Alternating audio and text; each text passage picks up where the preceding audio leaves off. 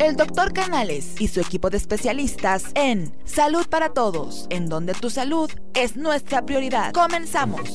¿Qué tal? Muy buenos días en uno más de tus programas Salud para Todos Radio Online, transmitiendo en vivo desde nuestra nueva sede del Colegio de Ginecólogos y Obstetras, profesor doctor Alfonso Álvarez Bravo del Hospital Español de México, cuya misión es promover la educación médica continua entre sus colegiados y asociados cuyo presidente es el doctor Jaime Kleiman, cabe mencionar que es un programa sin fines de lucro.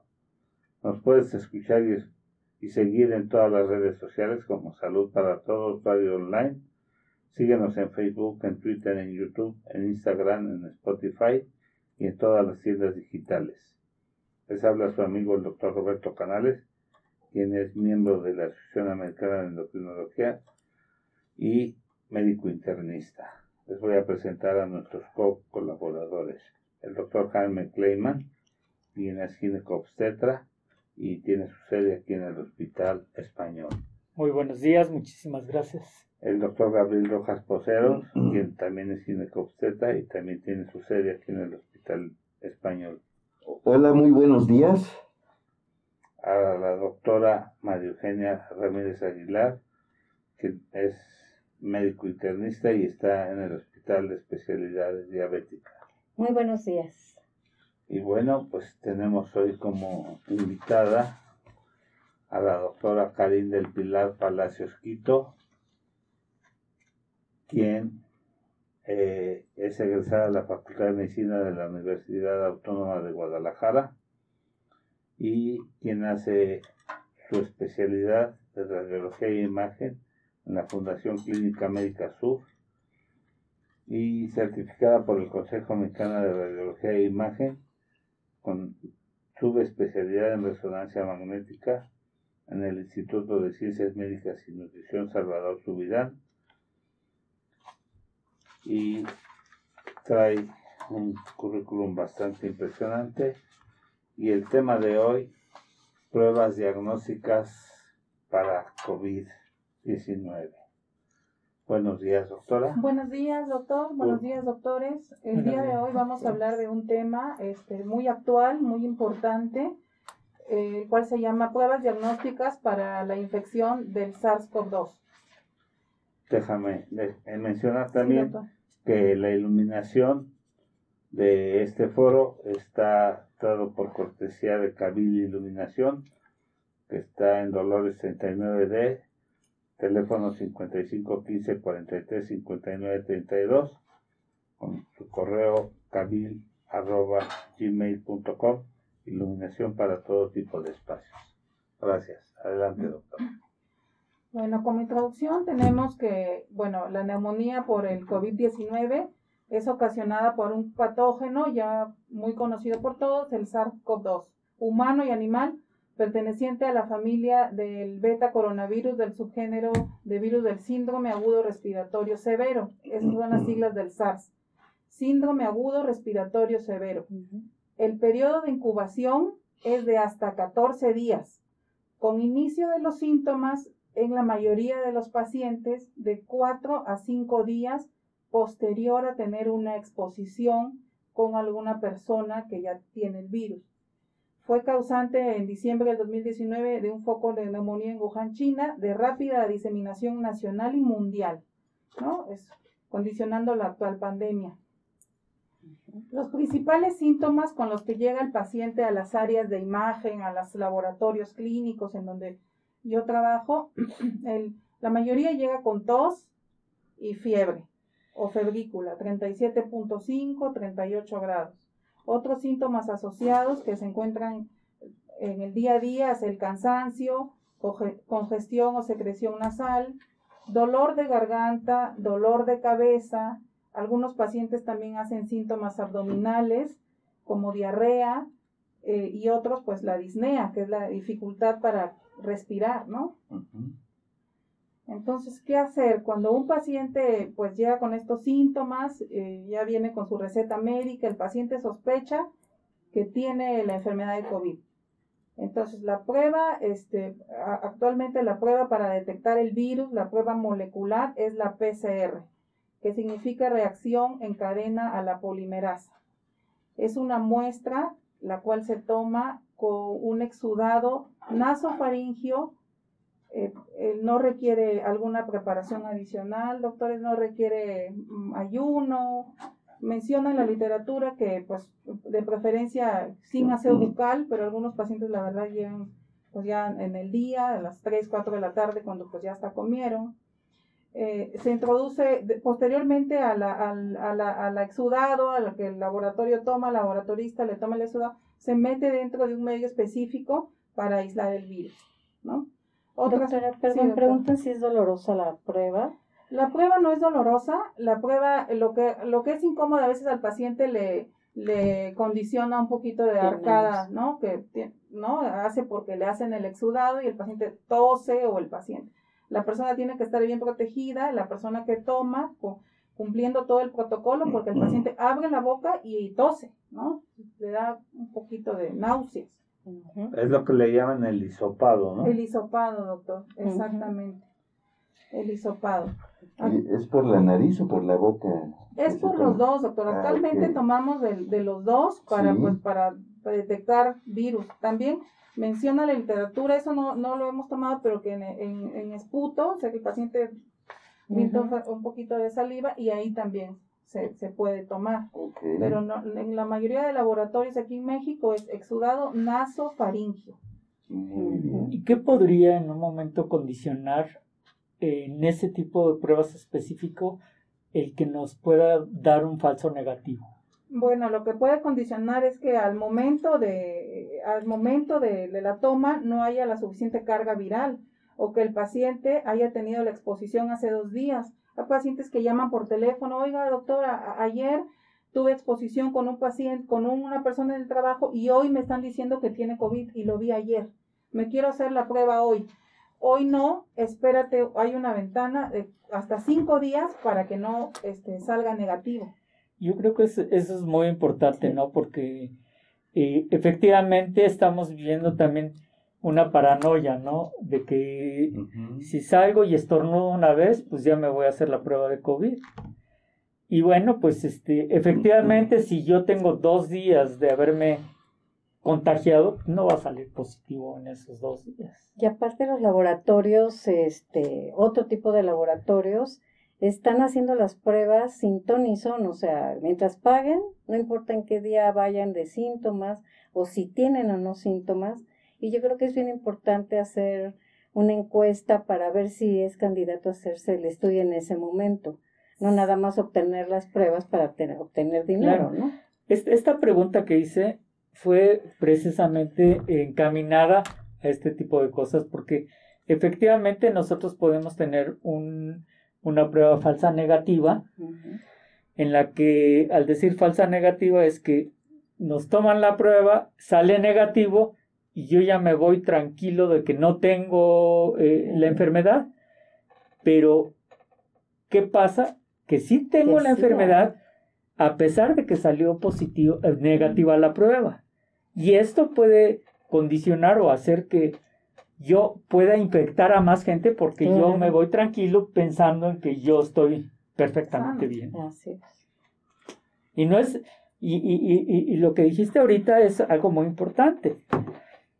Eh, laboratorios que hacen sin Tony son pruebas nada más porque les pagan. Sí. Pues no creo que, que sea lo más indicado. Así Y aquí están haciendo también mucho la pregunta de que, qué tan confiables son las pruebas rápidas, ¿no? Porque ya es otra cosa. hay gente que las está ofreciendo en venta, las están anunciando y las pruebas rápidas. Caseras. Exactamente. O sea.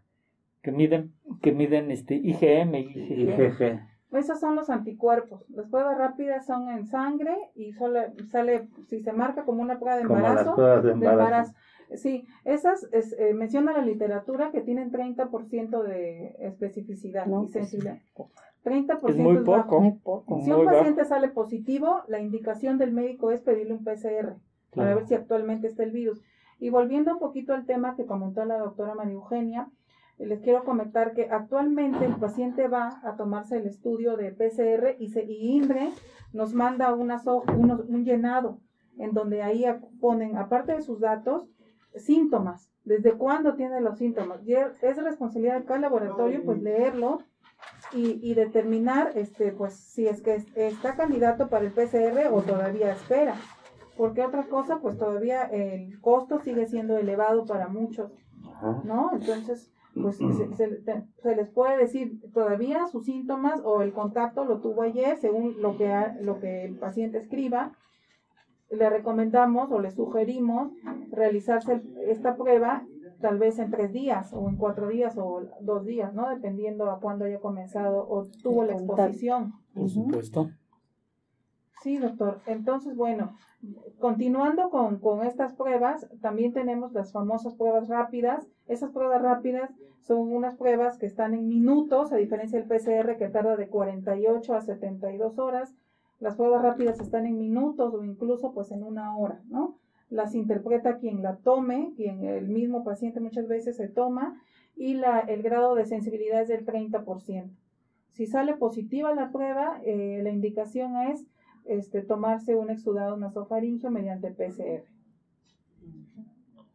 Bueno, pues este, a todos los que nos están sintonizando en este momento, bienvenidos. Estamos revisando el tema pruebas diagnósticas en la detección de SARS-CoV-2. ¿Ok? Entonces, este, tenemos ya muchos saludos, muchas cibernautas. Gilberto Betancourt, que siempre nos manda a saludar.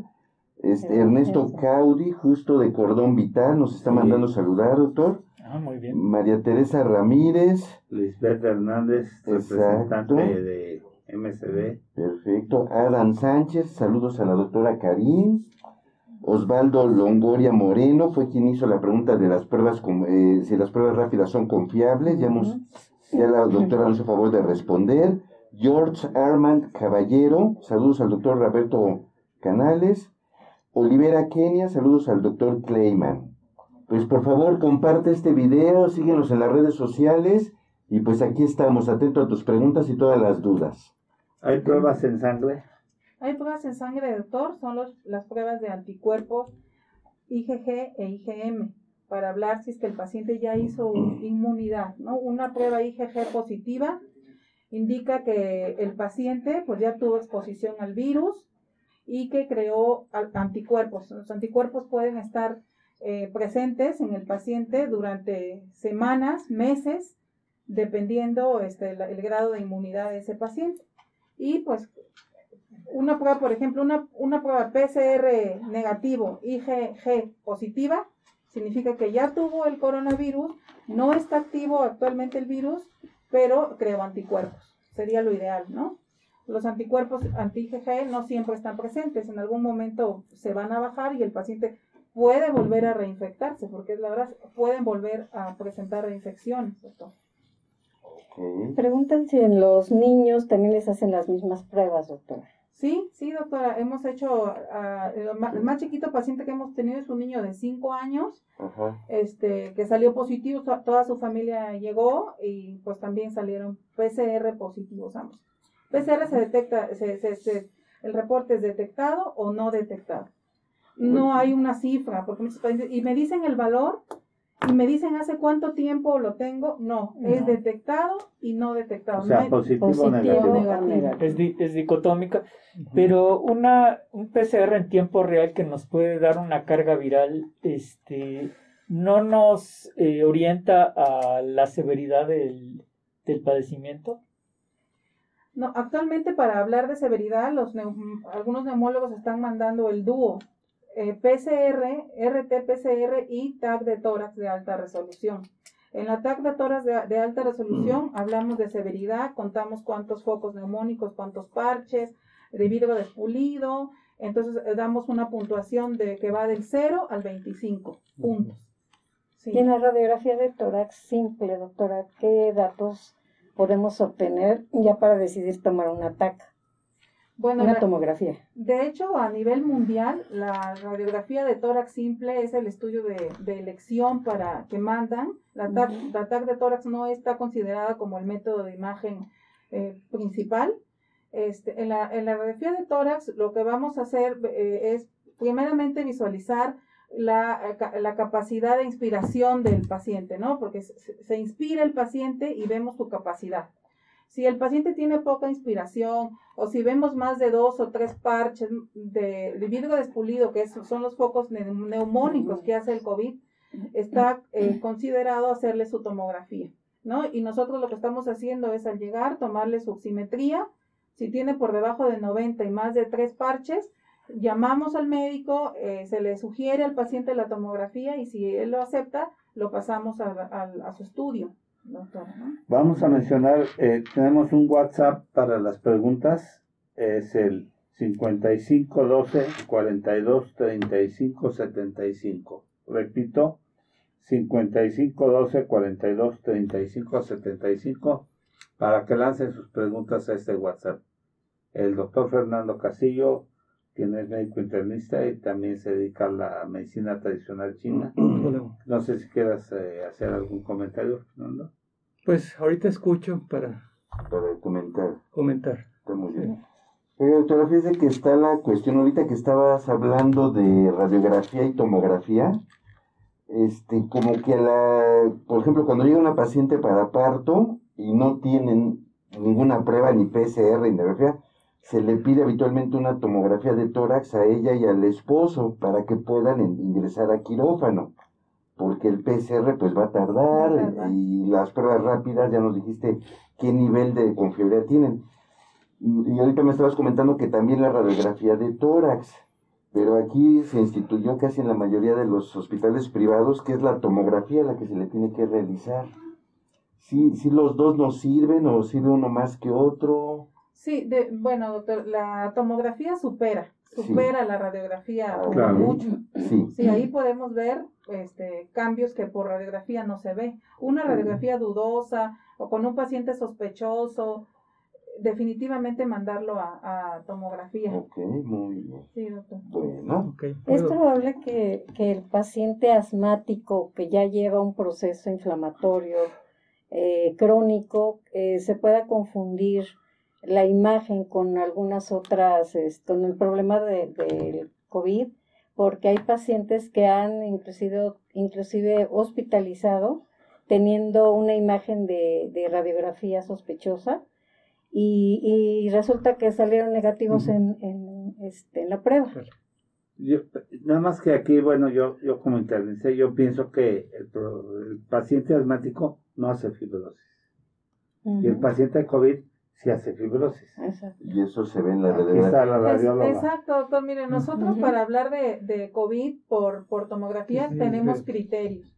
los criterios son, pues, criterios fijos son áreas de vidrio despulido o vidrio relustrado, empedrados, engrosamiento peribronquial, esos son los fijos. El paciente con asma no, no suele hacer estos cambios. Tenemos cambios también que son indeterminados, como por ejemplo hiperinsuflación, distensión de los campos pulmonares. Exacto. E, e, entonces ya esos los vamos sacando y reportamos no y el asmático con, una radiografía es suficiente. Es suficiente, sí, sí, porque para el COVID hay signos patognomónicos eh, imagenológicos.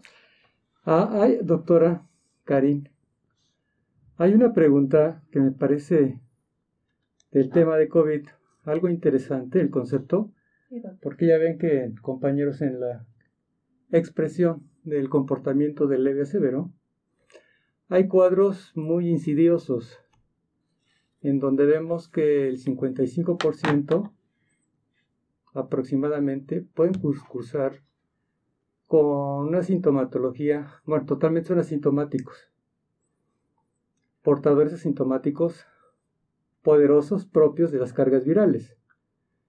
Aunque aparentemente, vuelvo a repetir, sean asintomáticos en la etapa leve.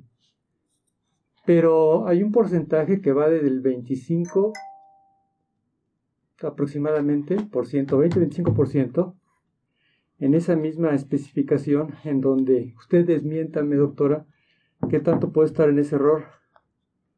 Ese tipo de pacientes llegan a tener cierto tipo de sintomatología que establece un ritmo o nos hace sospechar que tenga datos de COVID.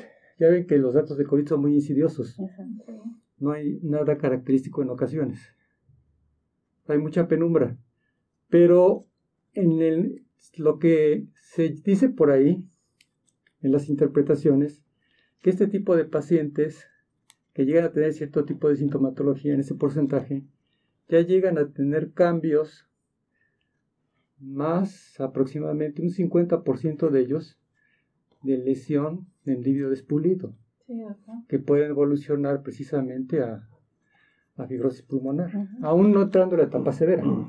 ¿Qué nos puede comentar al respecto, doctora? Sí, totalmente cierto, doctor. Hay pacientes asintomáticos que me ha tocado atender, que se les hace su tomografía nada más porque eh, tienen algún síntoma vago muy leve y ya tienen más del 50% o más de, nosotros dividimos este y vamos contando en cada segmento pulmonar y ya está afectado más del 50%, ¿no? Y ellos están muy asintomáticos, por lo regular son pacientes con una son pacientes más jóvenes, son pacientes con un buen sistema inmune, pero esos pacientes pues están en contacto con el resto y son los que están contagiando. No tienen síntomas, algunos de ellos acuden hasta con el cubrebocas abajo, doctor. Y están de bufanda. de bufanda, ¿no? O, sea, doctora, con esto en el futuro, ¿qué nos puede esperar? ¿Qué nos puede deparar? con esto en el futuro, doctor, bueno, lo que yo... A corto, mediano plazo, a, a, corto plazo, doctor, nos puede, bueno, lo que yo recomendaría es el cubrebocas, no quitárnoslo, no, no desechar el cubrebocas, siempre estar con un cubrebocas porque podemos estar con un paciente este, con COVID y con neumonía y en fase activa de la enfermedad a un lado y sin saberlo. No podemos bajar la guardia porque no sabemos quién responda, ¿no? ¿Quién responda cómo? Y, y, también lo vemos, por ejemplo, con los pacientes con enfermedad pulmonar obstructiva crónica. Que, que, el, que el paciente con EPOC responde al broncodilatador y el paciente con, con COVID o que trae manifestaciones de COVID no responde al broncodilatador. Porque son dos tipos de fibrosis diferentes. Eh, y responde a los esteroides eh, el paciente con EPOC o al triple esquema, que es beta-2 agonista, eh, los, este los, no, no, los... Eh, los broncodilatadores y relajantes pulmonares. Y, expansores, y, relajantes, exacto. Hace que, que, el paciente empiece a respirar. Que abra. Y mejora. Eh, bueno, ahorita que, que, estás comentando eso, Roberto. El anticolinérgico, sí. perdón, y, y, el, este, el esteroide. Pero el paciente con COVID no responde.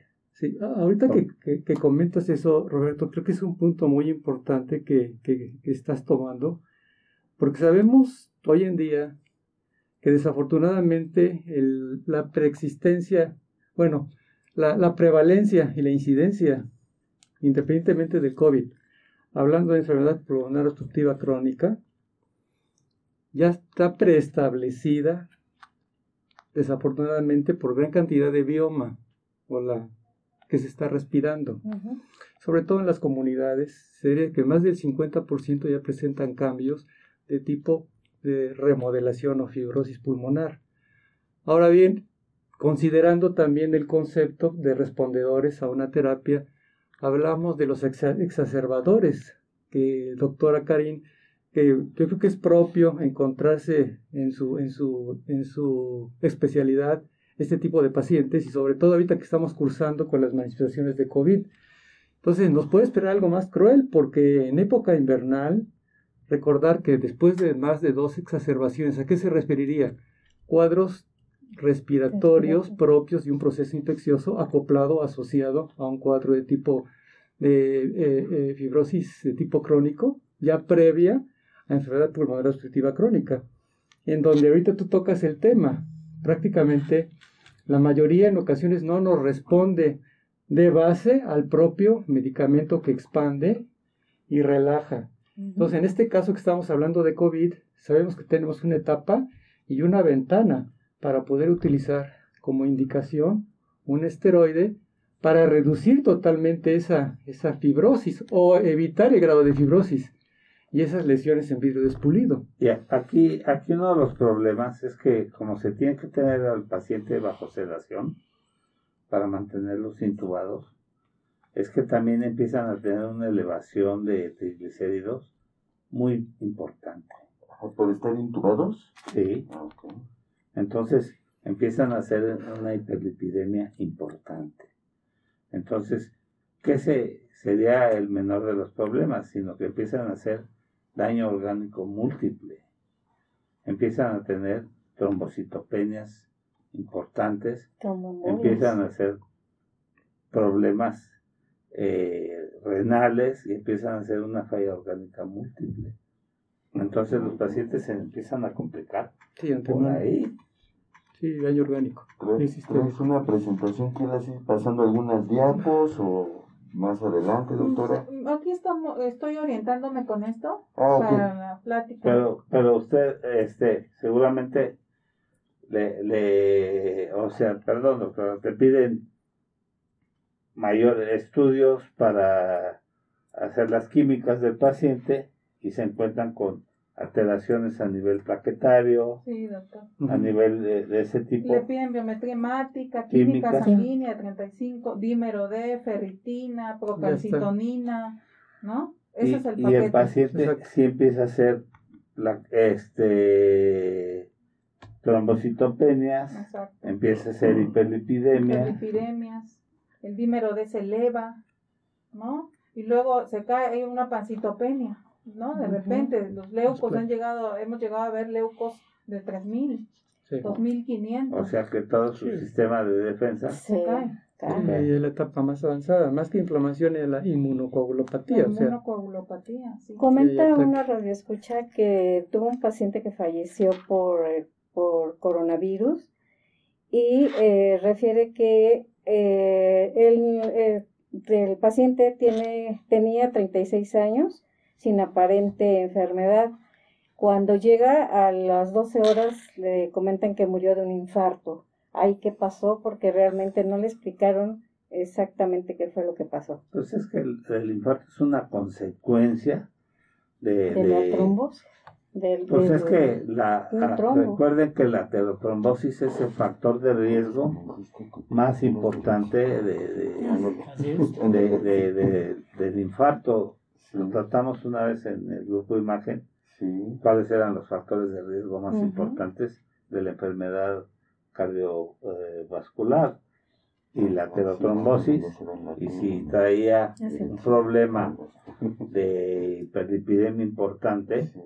Así es. pues eso lo, puede llevar a un ahorita, desde, el- desde- súbito, ahorita ¿no? que comenta, Claro, doctor. que comentas eso, Roberto, de- desde el punto de vista clínico y factores de riesgo, sabemos que los pacientes que tienen sobrepeso y un grado de obesidad extrema, quizá la mórbida, cursan con un problema muy importante y fundamental, hablando de aspectos pulmonares, que es el tema ahorita también. Hablamos de trastornos de tipo obstructivo, pero el dilema aquí, este tipo de pacientes tienen también aspectos de tipo restrictivo, por la gran compresión que, el abdomen está ejerciendo sobre el diafragma y compromete la capacidad pulmonar. Entonces, de manera basal, o sea, la parte inferior disminuye su capacidad de aireación. Entonces, si estamos hablando en este caso, el grado de lesión en vidrio expudido y el grado de complicaciones, se imaginarán el grado de riesgo.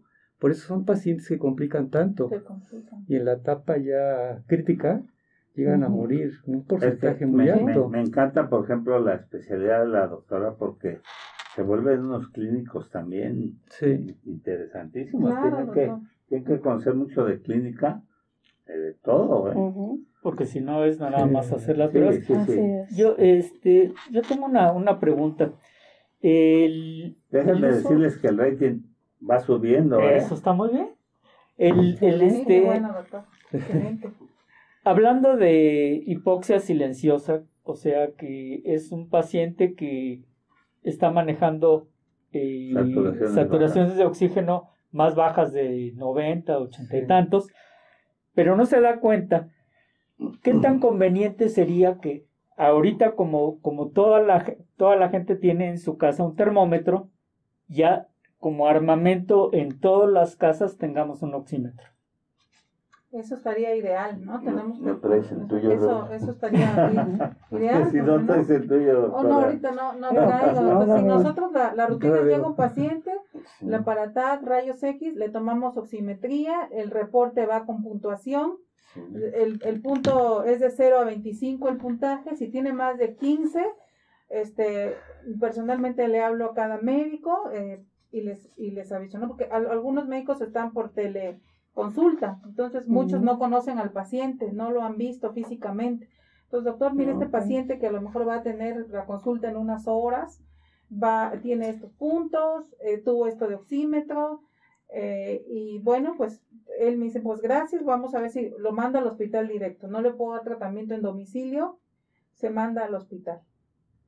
Nosotros- Eso es lo que estamos haciendo este, nosotros, los, los médicos radiólogos, para pues, Evitar tanta defunción que uno no quisiera, ¿no? Claro. Exacto. Por otro lado, tenemos también la prueba de los anticuerpos. Los anticuerpos no tienen que mucho que llegaron a México, fue mucho después del PCR, los anticuerpos IgG e IgM. Este estudio es un estudio que a diferencia del PCR que es exudado nasofaringio, este se toma en sangre, una punción venosa de, de- brazo, los resultados están igual, de, de esos están de 24 a 48 horas, es un poco más rápido. Y bueno, esto detecta si el paciente ya tuvo o no contacto con el virus y se creó anticuerpos. Los anticuerpos pueden estar en el, en el cuerpo de esa persona semanas o meses, dependiendo del grado de inmunidad. Y sería lo, ¿no? Los anti-IgG. Estos en el mercado cuestan en promedio entre 1.000 1.500 pesos. ¿no? La. PCR entre 3.000, 5.000, dependiendo de a dónde va. Oye, Karin, hubo un paciente que decía que se hizo sus pruebas rápidas y de acuerdo al nivel de anticuerpos, es decir, las defensas que produce el organismo, el cuerpo, dice, ah, tengo tres meses de inmunidad. Y el otro dijo, no, yo saqué seis, tengo seis meses de inmuni- inmunidad. No, es que es- No. ¿Es real eso? No, eso no o- es real, no, eso no no. sabe, Ah, no sabe cuánto tiempo. Ah, ok, y puede, puede volver, que no se confíe, porque pueden volver a, a reinfectarse, ¿no? La, la reinfección. Ah, ok, ok, está muy bien. sí, esa es la interpretación. Entonces tenemos que la... Ay, perdón, doctor. que- La- las vacunas Sí. es precisamente lo que van a llegar a hacer, o sea, elevar nuestros Y, niveles y van de, a ser de dos IgG, dosis. ¿no? Van a, Sí. van a elevar nuestros Sí. niveles de IgG y al tener elevados los niveles de IgG, este, Pues, si, si son dos dosis, quiere decir que Es tenemos para este, que creen. IgG elevar y para Y elevar luego, la memoria inmunológica. Exactamente. No, y que el que también es muy relativo. ¿Por cuánto tiempo te pueden durar los anticuerpos? Sí. Porque dependiendo el comportamiento, hay que valorar. Igual va a ser como la de la influenza, ¿eh? Va a ser anual. Sí, hay, Sí, hay- hay que valorar precisamente cada caso de manera muy individual, porque no todos van a responder igual. Y además el, eh, hay cambio también de cepas de, del, del virus. Entonces, Va a estar cada, cada, cada año va a mutar, entonces la de este año no te va a servir por la... Ya ves que, que son los que más mutan. Está mutando. mucho. Igual, igual pasó con, con, con el de el- la la influenza. influenza. Por eso cada año este, actualizan la vacuna. Con nuevas cepas, exacto. ¿Sí? Muy bien. Entonces tenemos, para resumir, doctor, que la prueba molecular PCR, el tiempo de, de resultado 72 horas. Las pruebas rápidas que el paciente se toma con una punción está en minutos. Y los anticuerpos, IgG IgM, 48 horas. Ok, Si el, muy bien. si el, paci- si el doctor tiene, mm, le- no, que urge saber si tiene o no, la tomografía de tórax ve los cambios pues al momento, ¿no? O sea, no, no tiene neumonía, pero puede tener COVID y no tiene repercusión torácica, ¿no? Puede tener. Ahora, Sí. la resonancia todavía es más fina. La resonancia magnética, doctor, no está considerada eh, actualmente como un este, Prueba. prueba de imagen este, que ayude, ¿no? No, no está considerada. La tomografía sí, la tomografía es simple, exacto. este, y nosotros tenemos este, ya las especificaciones, bajar el nivel de grosor, dosis de baja radiación, porque se están haciendo ahora muchos que antes no se hacían, que no tenían la necesidad de acudir a un tomógrafo. Entonces tenemos que disminuir la radiación al paciente porque hay pacientes que requieren dos o tres o cuatro, dependiendo. Entonces ¿no? la, la resonancia no. No, la no resonancia la- magnética no, no es un método actualmente considerado. Pregúntale el costo Exacto. de la tomografía, doctora, ahí donde está. El ¿no costo está? es de 1.500 O pesos, está tomografía de excelente, ¿no? Está muy en bien. comparación Buen de precio. otras. ¿Eh? Ha, ha bajado sus costos, ¿no? ha bajado sus costos por la demanda que tiene. Ahora, si eh, algunos médicos sospechan tromboembolia, ento- tromboembolia Con gra- pulmonar con contraste y con técnica de angiotac, ¿no? para ver trombo. Una simple no nos va a ayudar este, para, para caracterizar los trombos. Así o se sea, pide. con, con gradolinio, ¿no? Sí, con yodos, Ya eh, con con, contraste. con contraste. Ok. ¿Y el costo con contraste? El costo del angiotac es de 3.200. Pues sigue estando Sí, accesible. Sí. una angio- el paciente requiere ayuno para el angiotac, ayuno de 8 horas y sus niveles de creatininas con un tiempo no mayor de 3 meses. Para, el, pa- para la tomografía simple de tórax no requiere preparación, puede acudir como esté.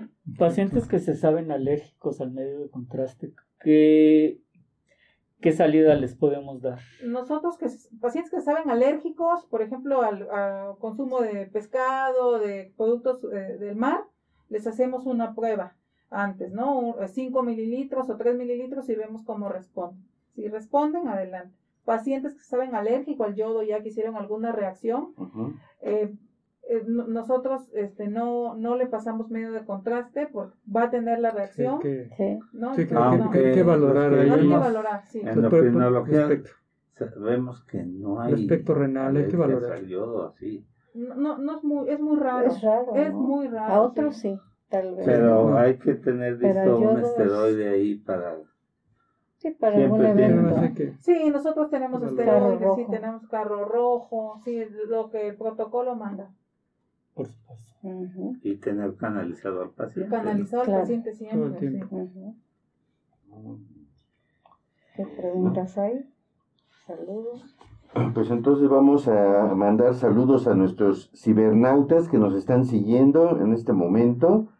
Mira, este Roberto García, excelente día y saludos para todos, en especial a la doctora María Eugenia. Ah, Luis. Pérez, saludos a todos, muy buena información. Gabriel Canacasco, gerente de distrito de laboratorios Mayoli, ya es fan destacado de nosotros. Ah, sí. Excelentes saludos, por aquí esperamos verte. Natalia Casio, un saludo a la doctora Karim. Gracias. Y también este, Erika Gasca, buenos días y saludos a todos. Natalia Casio, Casio nos manda un, un aplauso para todos nosotros igualmente. Y Osvaldo Longoria, ya lo habíamos mencionado. También desde el del Centro de Salud de Manuel Gutiérrez Zavala Sí, nos están escuchando ahí de ajá. Luisa Ramírez, Ah, Luisita, saludos Luisita, Luisita. Erika Gasca, Mirna Rodríguez. Sí, perfecto. Ahora, doctores, tenemos que también un el, el 50% de los pacientes con COVID positivo van a tener una radiografía de tórax normal. A ver, otra vez, ¿cómo? Hasta el 50% Sí. de los pacientes con COVID positivo en etapas tempranas, me faltó esa, en Sí. etapas tempranas Sí, van a tener un- una radiografía de tórax normal y se hacen el PCR y está positivo. Quiere decir que los cambios este, radiológicos se van Sí. haciendo con, con las horas, con lo- a veces con los días, no es inmediato. sí. ¿no? Y las, y las primeras cambios por imagen son las áreas de consolidaciones en vidrio despulido. Ajá. Y de poco a poco va evolucionando. Vidrio despulido, Sí. áreas de empedrado, consolidaciones y en etapas. Si el paciente empeora, va a ser esa evolución de los hallazgos tomográficos. ¿De, de esa no traes imágenes? Como se ve Sí, en la nemocistosis. Sí, doctor, como se ve en la nemocistosis. O sea, exacto. este, ¿qué es vidrio despulido? ¿Qué significa? mire, doctor, aquí no sé cómo lo... si vemos en la- Tú- Si tú nos dices qué número de diapo y ellas te lo ponen. Ok, da 13. Gracias, doctor. Mira, ahorita así bien rápido. En la nemocitosis se ve Sí. el vidrio despulido. Ajá, ¿pero qué es eso? Es esa, ¿Qué es esa. número? Ah, mira. Bueno, el vidrio despulido son áreas eh, de... En el SIDA se ve la El- muy Son, son esas áreas en la placa de tórax que tenemos del lado izquierdo, Sí, cuando está la flecha negra, Ajá. vemos áreas em, em, más radiopacas, que le Sí. decimos, ¿no? Lineales, un trayecto Ah. irregular, lineal, radiopaca, que tiende a obliterar los ángulos cardiofrénicos y costo diafragmático. Ese es un paciente con cardiomegalia, tiene 74 años, tiene su aortosclerosis, ilios pulmonares prominentes, y como ustedes pueden ver ahí, hay una infiltración, se ve más blanco el pulmón. ¿no? Está radiopaco. Sí. Ese mismo paciente se hace una tomografía y es más evidente en la tomografía, en la base pulmonar izquierda, los cambios. Hay engrosamiento de, peribronquial, engrosamiento peri- eh, eh, pleural y los parches en vidrio expulido, que son esas imágenes irregulares blancas o hiperdensas, como se dice en la tomografía. Es un paciente con COVID. Es un paciente con COVID. Ok. Aquí vemos, ese es un, un- eh, por favor, la diapositiva 14 es la siguiente, esos cortes axiales de tomografía de tórax de alta resolución con ventana pulmonar, estamos a nivel medio, de, a nivel de tórax Ahí medio, se ven los focos neumónicos. se ven los focos neumónicos Ujú. bilaterales, multicéntricos, subpleurales.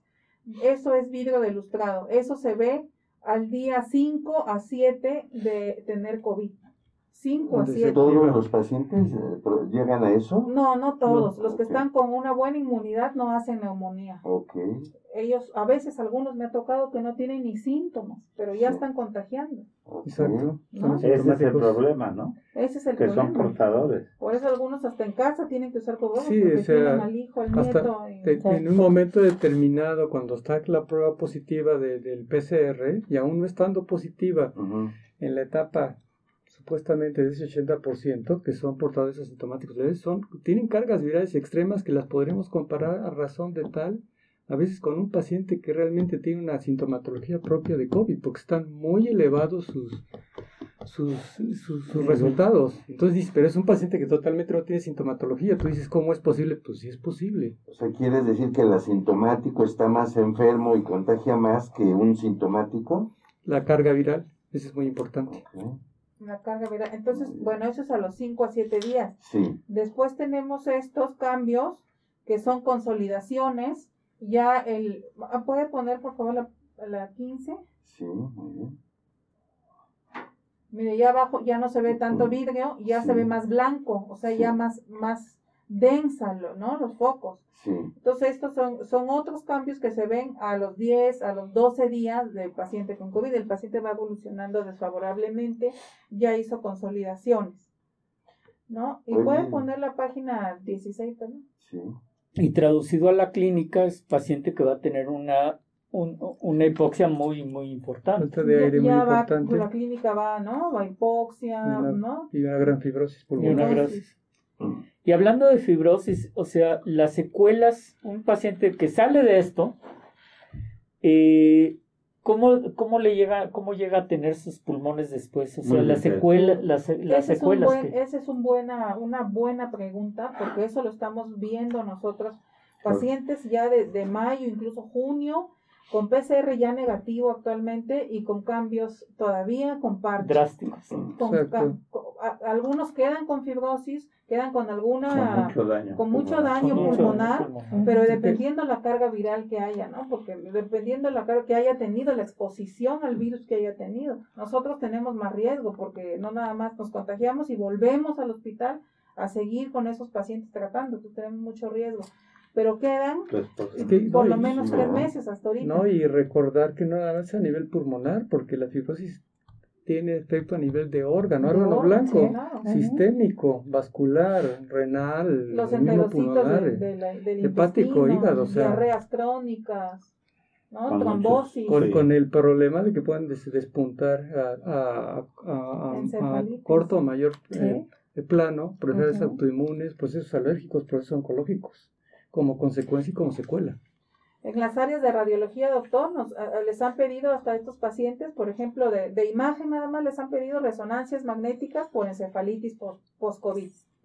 Les han pacientes posintubados, eh, a la hora de intubar, pues les piden estudios de trago de bario para ver porque quedan con, con, Con eh, estenosis. con estenosis estenosis, esofágica, sí. entonces les piden trago de bario para ver el grado de estenosis. Por la, Por la intubada, Por la intubada tanto Por el tiempo. por el trauma del El trauma, del- sí. por el trauma, ¿no? Y aparte todo lo psicológico que conlleva un paciente haber estado tanto tiempo en terapia intensiva. Sí, a lo que se enfrenta posteriormente, o sea, así es. Exacto. Es un seguimiento total. Es un seguimiento. Wow. Sí. No, es no un termina ahí. paciente que estuvo en Médica Sur, que ya salió de alta y con COVID negativo y todo eso, que estuvo boca abajo de chapas, con muchas cicatrices de aquí en, en la frente, en la cara, en las en el- la cara anterior de las piernas, de las escaras que se hizo. ¿no? Sí. Del tiempo que están en cama. El tiempo que está y que salieron es lo, lo bueno, ¿no? Porque yo creo que de los pacientes que están con, que entran a intubación, pues eh, con sus comorbilidades que tienen, pues no, no duran mucho tiempo.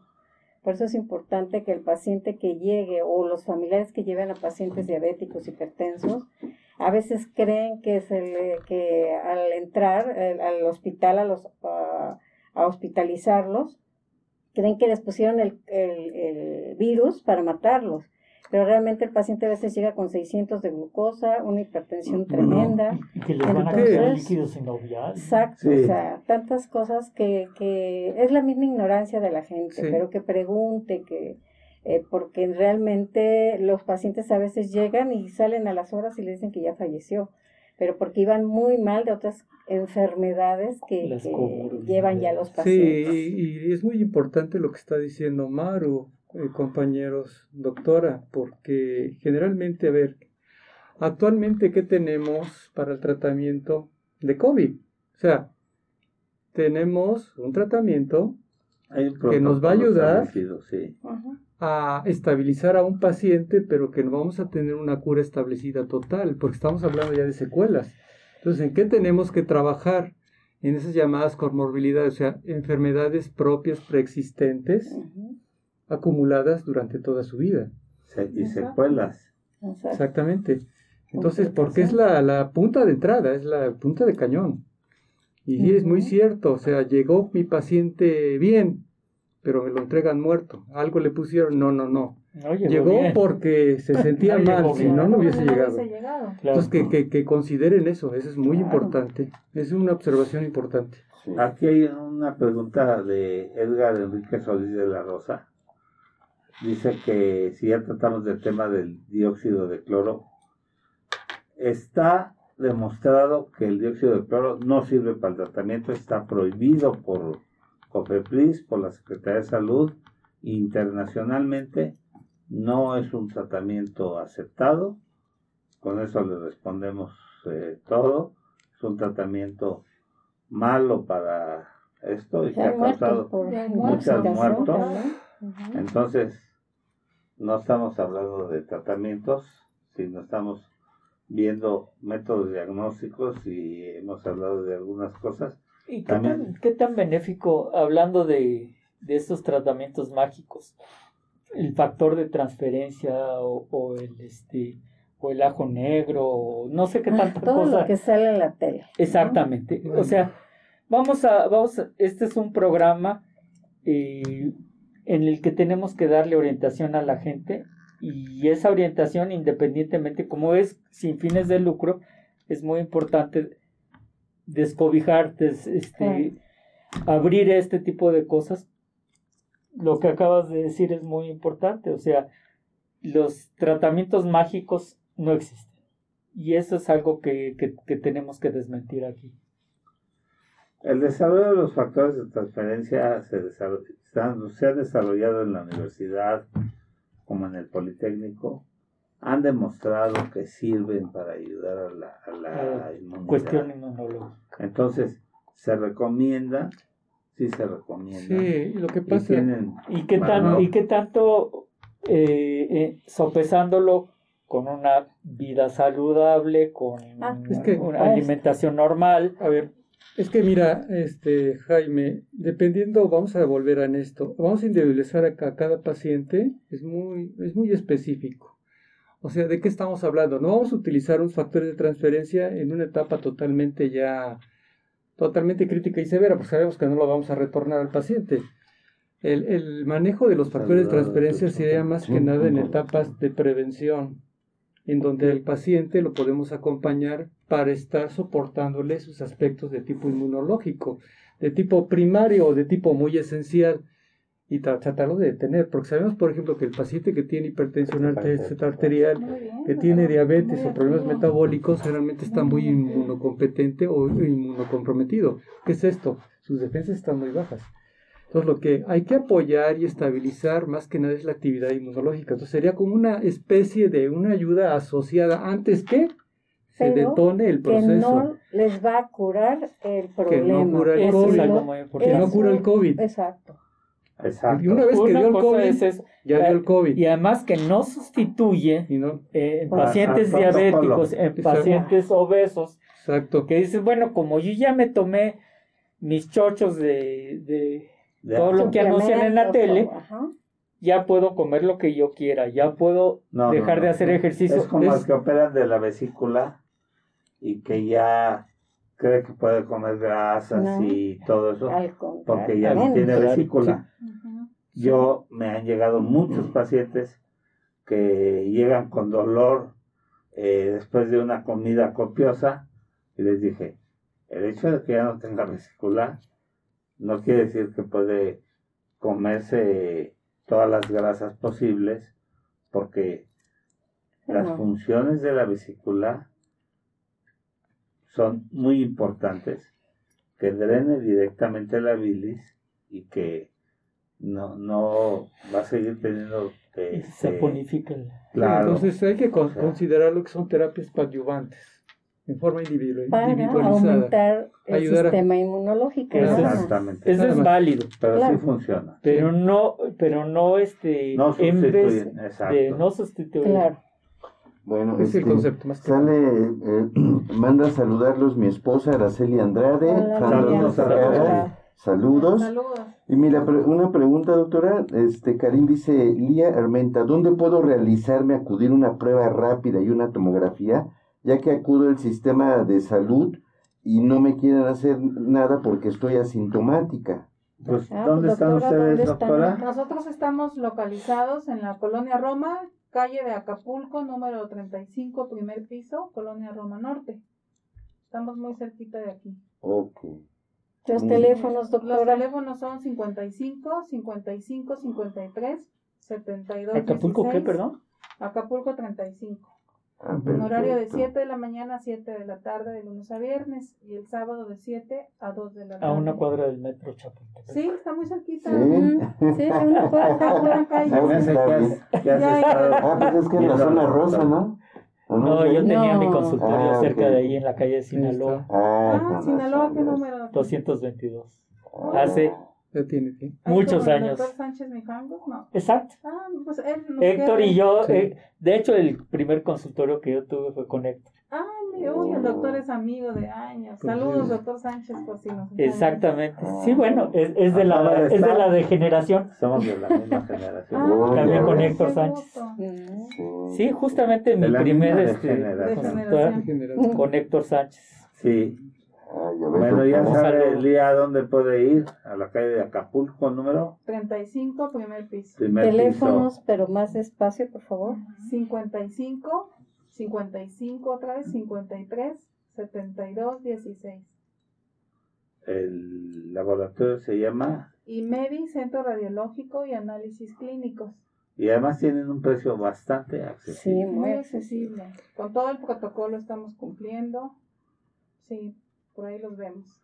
Saludos a la maestra Diana Tepepa, Alejandro, al doctor Alejandro. Canales Cruz, mi sobrino que está en Playa del Carmen, a Guadalupe Cavieres, eh, a Juan Carlos Jiménez Cáceres. Estos no guardan la distancia de seguridad. ¿Quién- No sé a quién dice estos.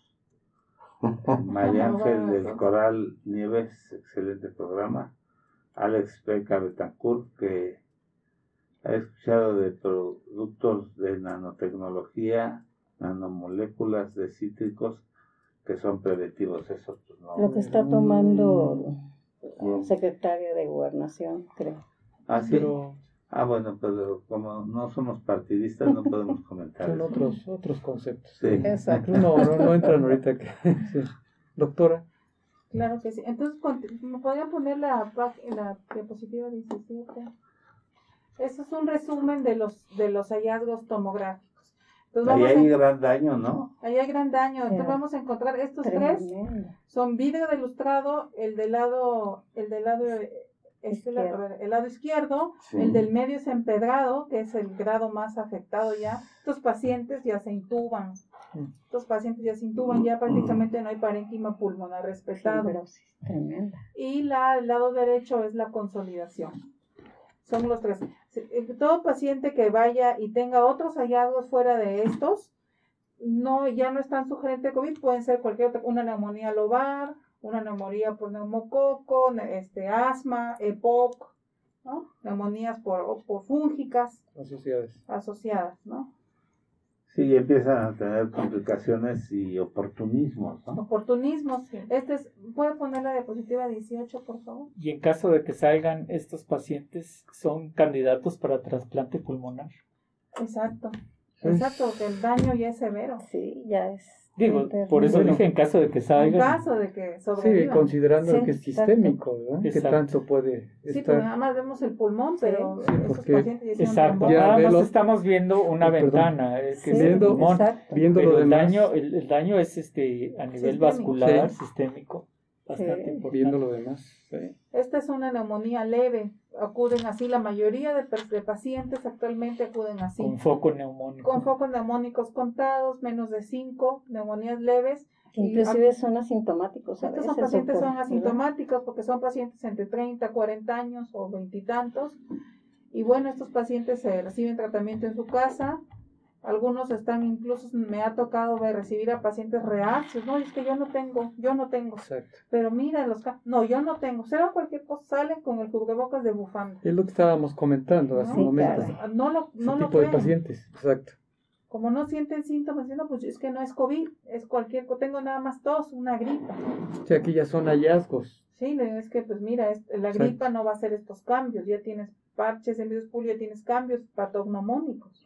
Pues, doctora, ¿con frecuencia están encontrando este tipo de hallazgos? Sí, doctor, con frecuencia. Y más en pacientes entre 30 y 36 años, estos cambios. Se están incrementando. Están incrementando en gente joven, porque ya salieron a trabajar, y ya está, ya bajaron un poquito la guardia, ya Sí. se, ya se, pues, pues sí se relajaron, y están viniendo con estos cambios, son pacientes asintomáticos. O sea, doctora, que ahorita que está cambiando el clima, que va a cambiar el clima, podríamos entender que se van a exacerbar todos los problemas de tipo respiratorio. Entonces, digamos que se van, más que enmascarar, se van a expresar. Van a expresar. Sí, Y lo que aparentemente no pensabas que estaba ahí presente, al momento que te hagas tu estudio por una complicación de un proceso infeccioso en un joven, ese es el gran riesgo que se está es el corriendo. Ujú. Ahí están los riesgos. Entonces, cuidado a los jóvenes porque en la historia del desarrollo de COVID, de la enfermedad, sobre todo en, en despuntó mucho en Europa. O los fumadores. Sí, ¿no? los fumadores. Pero- pero se hablaba que- un fumador con, el- con COVID. Sí, se hablaba que generalmente era propio y establecido de personas mayores, 50, 60, 65 años. Pero hoy en día sabemos que los mayores casos que estaban resguardados en hospitales, sobre todo allá en Europa, en su experiencia que, que siguen viviendo, era a partir de los 22 años hacia los 45 años, donde se despuntaba la prevalencia de este tipo de problemas respiratorios. Entonces, no se diga ahorita lo que está cotejando y corroborando la doctora en sus hallazgos cotidianos. Entonces, cuidado, jóvenes. No son superhéroes, no No bajen son... la guardia. sí. Tienen que cuidarse, Y a llevar su todas las medidas. ¿no? Que tienen mamá, Claro. papá, abuelos. ahí. Exacto. Y recuerden que, que son portadores asintomáticos con cargas virales extremas, bastante importantes. Exactamente. Eso es muy importante. Inclusive que están presentando tromboembolias y que al entrar al hospital a los pocos días fallecen. Y a veces son personas menores de 35 años. Exacto. Ese es el problema, ¿no? Exacto. Fuman con colesterol triglicéridos altos y a lo mejor no tienen obesidad, pero ya traen De un por sí el problema. cigarro es un factor de riesgo. Sí, ¿no? Claro, de exacto. por sí ya. Ujú. Ahora, ¿puede poner la diapositiva 20, por favor?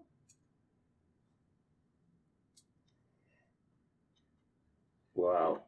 Ese, por- ese paciente, por ejemplo, es un paciente que ya tiene una, un COVID severo. Nosotros le decimos severo.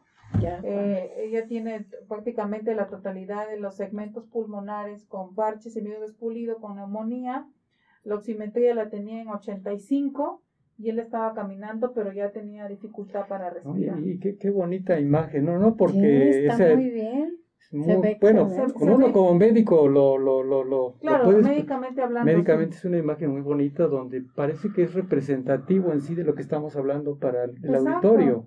Exacto, y en la literatura revisando, doctor, en México estamos haciendo exactamente los mismos hallazgos imagenológicos que en el resto del mundo. O sea, es, la- es lo mismo. Exacto. O sea, no es que haya cambio aquí con la población de México, es lo mismo. Qué importante es entonces eh, eh, la tomografía, doctora, porque eso nos va a ayudar a que se diagnostique eh, con un problema más severo, aún no teniendo síntomas. Exacto, Sí, que lo. Preguntan que si cualquier persona se puede hacer la prueba. Sí, cualquier persona se puede hacer la prueba. La prueba PCR sí. Este, y piden solicitud del médico o puede llegar así el paciente a la PCR. Puede llegar así el paciente, aunque la mayoría sí las pide un médico tratante. Ahora como las consultas son por videollamada, Ajá. le mandan un WhatsApp, entonces los pacientes reenvían el WhatsApp al laboratorio para leer, ¿no? Lo que, lo, pero eso sí que nos especifican, porque hay algunos pacientes que llaman al laboratorio a pedir la consulta, ¿qué prueba me tomo? Y entonces ya ahí entramos en un debate, porque la Claro. recepcionista no está autorizada No. para decirle, Para tómate, sugerir. para sugerir, ¿no? Tra- dinos qué prueba, pero ya eh, que un médico te haya, pues, ¿no? Dado la indicación. Exacto. Sí. Entonces, ¿podría poner la diapositiva 20, por favor? Ahí tenemos que una PCR, la PCR con tomografía, aunadas ambos, nos da una, espe- una sensibilidad del 97%.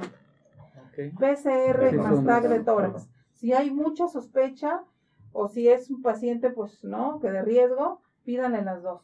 Si quieren pedirle una, la PCR da el 60% y la tomografía da el 88% de sensibilidad para Apoyas. neumonía. Ujú. Juntados los dos sube al 97. Ujú. Sube no- al 97. Después de una PCR negativa, vamos a seguir encontrando cambios tomográficos, algunas semanas más. Sí, porque muchos pacientes dicen, es que me volvieron a reportar que tengo neumonía y mi PCR ya está negativa. Explíqueme, se equivocaron, llaman al laboratorio, oiga, y empiezan con, me salió negativo y ustedes se equivocaron y me están diciendo que todavía tengo cambios. Todavía tiene cambios ya son menos o están igual. Eso son parte de las secuelas. Que son parte de las secuelas. Va usted a estar así algún tiempo que todavía no, no está bien establecido, porque la enfermedad es nueva. Sí, las cargas bajan, pero las secuelas ahí están, recuérdenlo. Exacto. Entonces, para, por imagen, a los primeros días del contagio, los primeros cuatro días, eh, al hasta el 50% de, de pacientes no va a tener cambios. ¿no? No va a tener cambios, pero puede estar positivo. Sí, doctor. Entonces, a- del, del protocolo de, del protocolo de las tomografías es una tomografía que no requiere contraste, ¿no? A menos Sí. que haya sospecha de tromboembolia. Ok. Sí, Eh. Roberto García dice, recomiendan a la sociedad que continúe con las medidas de seguridad y prevención. Muchas personas se comportan como si no estuviera ocurriendo nada. Pues lo que comentábamos, ¿no? Que no bajen la guardia porque ya las personas... Mire, yo, yo creo que el problema que hemos Algunas ni creen Sí, todavía. el problema que hemos tenido desde el es un comentario, independientemente de todo. Dice este Yo- Miguel Bosé, sí, ¿no? yo, yo creo que lo que has, No, sí, lo que ha surgido, me parece que el error lo, lo hemos cometido desde el principio, cuando no existe, no hay nada, no se usaron las medidas inicialmente y se negaba en los medios de comunicación, en las tardeadas, que no estaba presente el problema y sobre todo que no, no se utilizaban las medidas visuales. O sea, si yo estoy hablando de un problema que está presente en nuestro país y que ha estado presente en todo el mundo, y yo propio, que correspondo, que yo dirijo un país y no me coloco todas las medidas y estoy ante un auditorio estoy desmintiendo que existe el problema, entonces lo estoy negando. Entonces se reproduce desafortunadamente en nuestra sociedad. Y es el pago muy fuerte que estamos generando en este momento. Si ya vamos a criticar, podríamos criticar esto desde el principio en el que no se hizo un cerco sanitario eh, apropiado y, y, obviamente se dejó pasar. Y se va reproduciendo. pues obviamente.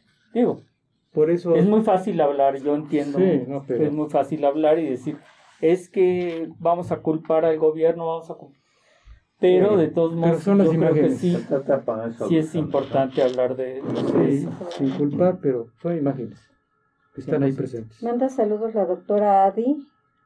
Eh, también nos está escuchando Eduardo Ramírez. Nos está escuchando también Jail Pérez, la doctora Jail. Lucy Sago. Eh, la enfermera Chiquita Alegre. Eh, muy interesante, Mario Vilchis. Este, híjoles, nos está escuchando mucha gente. Y preguntan si se queda grabado y las, este, las redes no que hay, Gabriel. No. Ok, bueno, pues entonces este, a todos los que nos acaban de sintonizar, los cibernautas, ya saben, estamos tratando el tema pruebas diagnósticas en la detección de SARS-CoV-2. Por favor, comparte este programa. Estamos en todas las redes sociales, ya saben, Instagram, Spotify, YouTube, todas las plataformas digitales y por supuesto Twitter, ¿ok?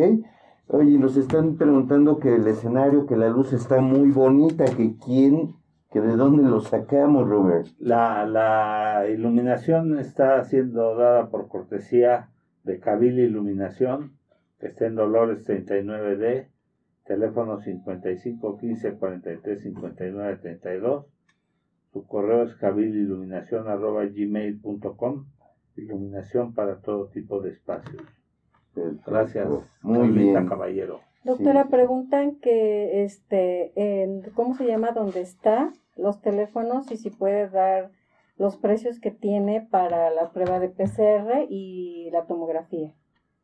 Sí, el, el centro es el IMEDI, Centro Radiológico y Análisis Clínicos localizado en la colonia Roma Norte, calle de Acapulco, número 35, en el primer piso. Las pruebas de PCR actualmente las estamos dando para el programa precio promoción 2900. PCR no requiere ayuno, no requiere alguna preparación. Mencionen por favor que es precio promoción y diríjanse con la con la recepcionista Angélica Olvera. Ah, pues sí Perfecto. ¿Y las tomografías simples en cuánto? Tomografía simple 1500. Uy, muy buen precio. Sí, muy buen precio. Muy buen precio. Doctora, ¿esto lo van a manejar durante un tiempo? Sí, esos son los precios que están ya está establecido. por pandemia. Sí. Bueno, el PCR no, el PCR está en 4000, pero para radio escuchas 2900. Ahora que escucharon. Para los que nos están escuchando. Para los que nos están escuchando. ¿Y eso en cuánto tiempo? ¿En esta semana o en, En, todo, en todo agosto? Todo agosto. Muy bueno. pues hay que aprovechar. Hay que aprovechar. Pues sí, porque... Exacto. Muy bien. Doctora. Claro que sí. Bueno, para como conclusiones ya de este tema de pruebas diagnósticas, en el, en el, ahora sí que en el diagnóstico del SARS-CoV-2, tenemos que el comportamiento por imagen de la neumonía por COVID-19 en nuestro, en nuestro México es igual que en el resto del mundo. Encontramos los mismos hallazgos de la neumonía viral. ¿No? Y especialmente por la del COVID. Los hallazgos más importantes por imagen son patrón en vidrio despulido, empedrado, localización debajo de las pleuras y al COVID le gustan las bases pulmonares, se asienta más en, en ambos bases pulmonares, un poco más se ha visto en, el, en la base pulmonar derecha, ¿no?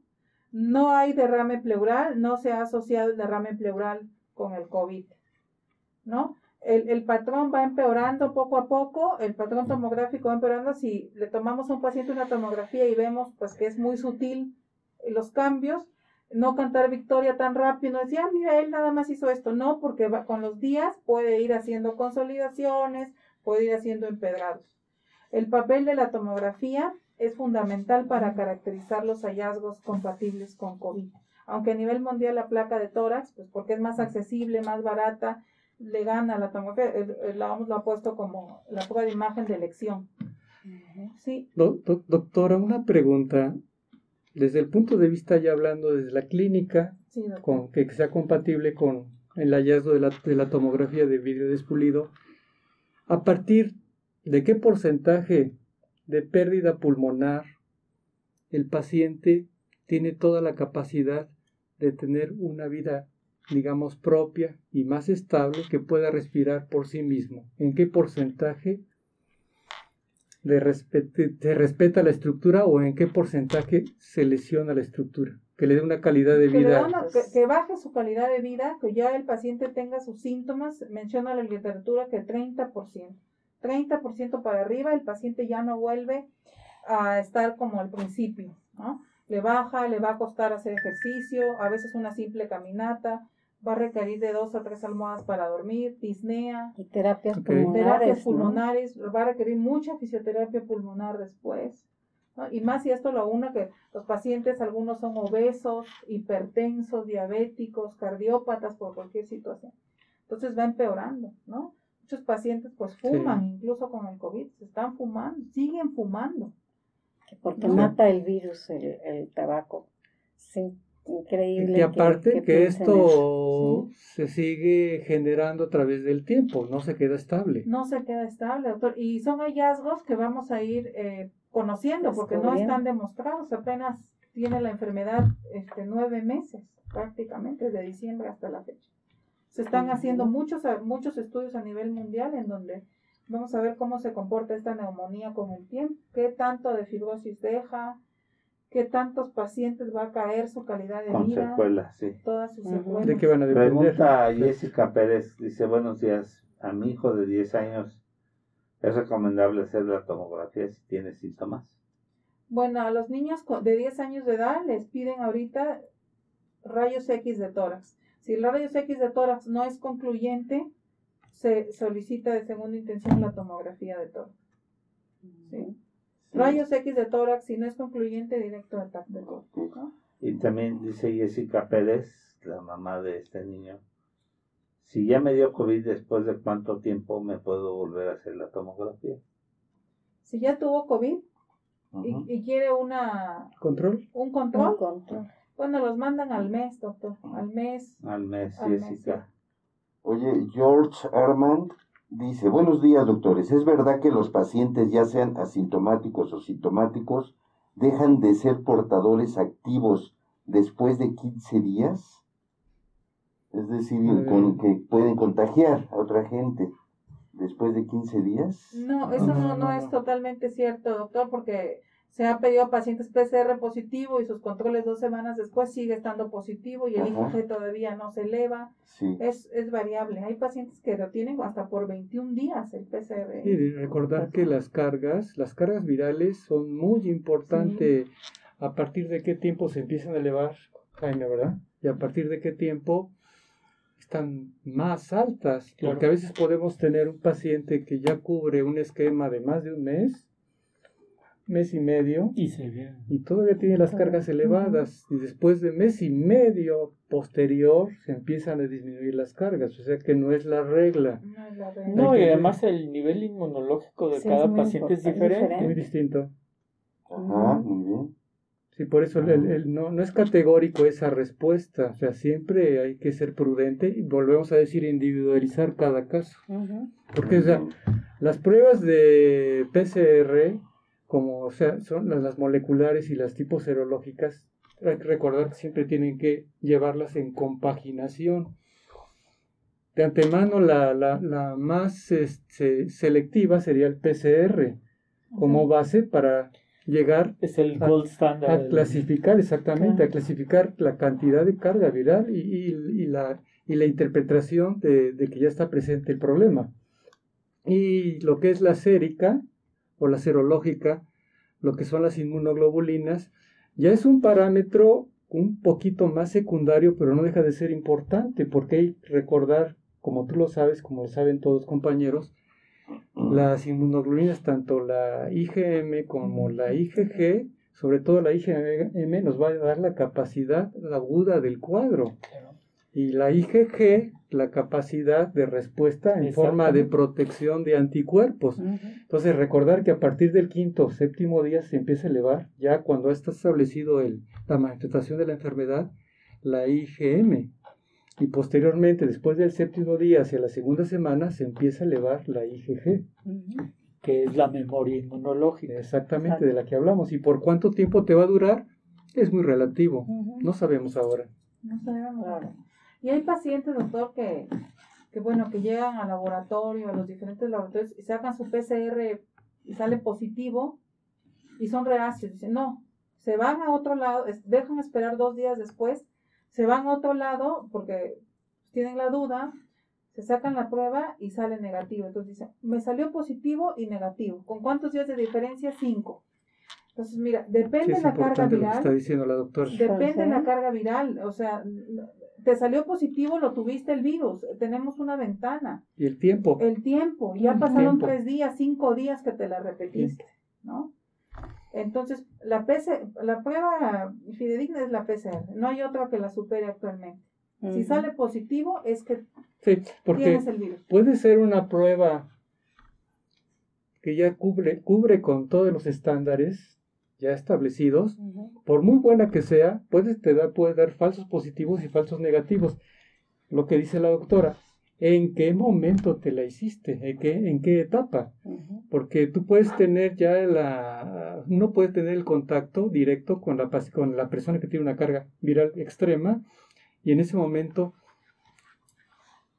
se empieza, empieza la, la incubación entonces, dentro de la incubación, nosotros podemos saber que por debajo del quinto día no podemos encontrar PCRs positivas. A veces los PCRs se empiezan a elevar después del quinto, séptimo a décimo día. Entonces, por eso no es inconcluso y eso se debe que a veces le salen positivos y negativos. O sea, volvemos a lo mismo. Hay que individualizar a cada paciente. Yo tengo, una pregunta técnica. Eh, ¿Con cuántas pruebas corren, eh, eh, corren su secuenciador para, para hacer las pruebas. Vamos, eh, ¿cuánto es lo mínimo que el laboratorio o su laboratorio debe de reunir? Porque sabemos que si, o sea, si tenemos una prueba al día, al día obviamente sale extremadamente caro. Entonces, este, en el secuenciador, que es para hacer el, el, el PCR, necesitamos este, meter varias pruebas, pero debe de haber un número mínimo. Sí, doctor, dependiendo, va de 10 a 50, eh, así en general. Nosotros lo estamos haciendo a partir de 10. Ok. Es buen número. ¿Y, hacen una vez al día, dos veces al día? Días, dos veces al día, dos, en la mañana y en la tarde. Eso es. Entonces meten a su secuenciador. Si ya tienen 10, ya es, se corren. De la mañana. Exacto. Y luego van pacientes que van llegando 11, 12, 2 de la tarde, 3 de la tarde, 4, a las 5 corremos el resto. Ok, está muy bien. Oye, están este, preguntando que cómo se toma la prueba PCR. Parecería repetitiva la pregunta, pero lo que pasa es que nos acaban, nos están acabando de sintonizar los cibernautas. O justo cuando comentó la doctora cómo se tomaba, no, no pudieron ver, no pudieron estar atentos. ¿Nos podrías repetir cómo se toma el PCR, doctora, y que si duele? Bueno, el PCR se toma de un exudado, de un hisopado nasal y faringio, o sea, nariz y garganta. El paciente se sienta en la, en la silla del laboratorio, viene una persona especial, debidamente vestida, y con un hisopo le hace un raspado de, de una fosa nasal y luego abre la boca de la garganta. A la hora que abra la garganta puede tener reflejo nauseoso porque se toma hasta adentro, pero no duele, no duele, el paciente sale caminando, no hay punción, no hay, no hay agresión, se puede decir externa a ese, a ese paciente. Puede causar un poco de náuseas. Náuseas, nada más, un poco de náuseas y nada más. ¿Y a los niños los amarran o qué? Porque para ponerles una inyección, no entre todos tenemos que agarrarlo. No, los, niños pasan con el, con el papá o mamá, con un familiar y cooperan, soy, la nariz y boquita. Como no es muestra de sangre, sí. ah, ellos no, ven la hoja y está muy bien, está muy bien. Sí. El que sí es en sangre es el antígeno. Eh, los anticuerpos IgG y IgM, esos sí son en sangre. Sí. Bueno, muy bien. Refiere la doctora eh, Adi eh, qué importante lo que mencionan de las IgG y IgM, ya que me ha tocado que muchos pacientes van al laboratorio solicitando eh, pruebas en sangre para COVID y solo les están realizando IG, IgG, la cual puede estar negativa si el cuadro apenas comienza. Exactamente. Depende del tiempo. Así es. Bueno, aquí hay saludos para la doctora Maru de Caro Casas Hola, Caro.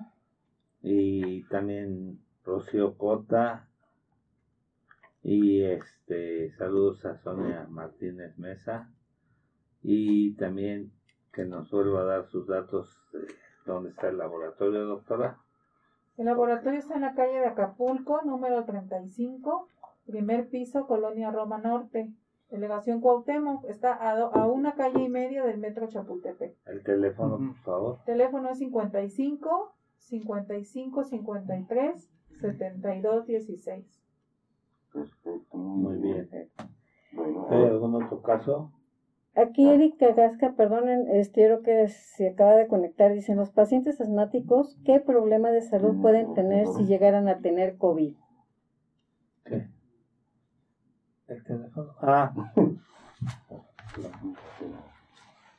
Eh, sí, eh, los pacientes, eh, Erika Gasca pregunta que los pacientes asmáticos, ¿qué problema pueden tener si adquieren COVID?